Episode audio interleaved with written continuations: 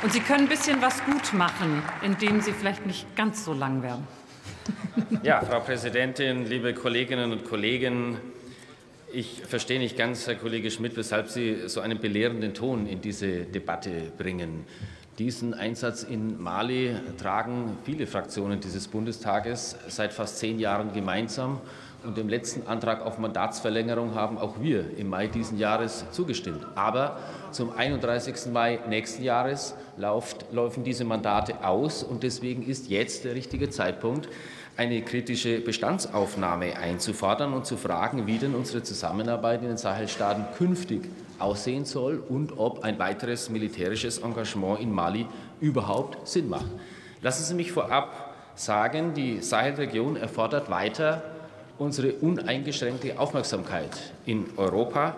Und es ist klar, dass unsere Unterstützung notwendig bleibt. Aber insbesondere die Lage in Mali muss uns zunehmend Sorge bereiten. Es war nicht möglich, nach dem Abzug der französischen Kräfte der Mission Barkhane unsere Ausbildungsmission der Europäischen Union in Mali fortzusetzen. Auch die Vereinten Nationen können ihren Stabilisierungsauftrag nur eingeschränkt wahrnehmen. Das Militärregime hat sich ausgerechnet die russische Söldnergruppe Wagner ins Land geholt, die derzeit damit beschäftigt ist, in Russland Strafgefangene und übrigens auch ausländische Söldner zu rekrutieren für den Angriffskrieg in der Ukraine. Und deswegen, meine Damen und Herren, ist es auch nicht verwunderlich, dass die Terrorismusbekämpfung in Mali durch diese Kräfte keine Fortschritte erzielt. Nur, Herr Kollege Lambsdorff, es geht da nicht um ein paar Söldner, der russischen Wagner-Gruppe, sondern es geht um die Haltung der malischen Regierung. Die malische Regierung hat nämlich gleichzeitig den Einsatz der Bundeswehr und anderer VN-Truppen immer wieder massiv behindert wenn die Rettungsketten nicht eingehalten werden können, wenn die Versorgung eingeschränkt wird, wenn lange geplante Personalrotationen immer wieder verzögert werden, dann müssen wir doch hier mit aller Deutlichkeit feststellen, hier werden rote Linien systematisch und immer wieder überschritten. Und deswegen stellt das dieses Verhalten der malischen Regierung unser Engagement in Frage.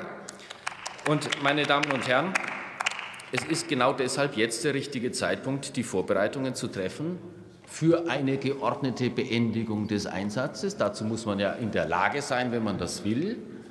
Und wenn es eine Nachfolgemission der Afrikanischen Union gibt, dann würde ich das sehr begrüßen.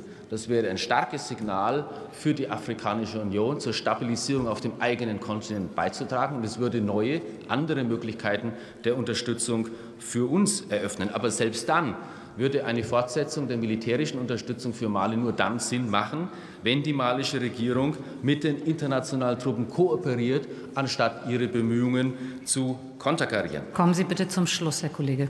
Ich will, meine Damen und Herren, nur sagen, dass unsere Angebote für Mali wie für Niger vergleichbar sind. In Niger ist die Ausbildung sehr erfolgreich. Herr Kollege, bitte ein letzter Satz. Und deswegen können wir eben mit unserer Unterstützung nur verstärken, was vor Ort gelingt, aber wir können die eigene Anstrengung nicht ersetzen. Diese eigene Anstrengung in Mali. Nee.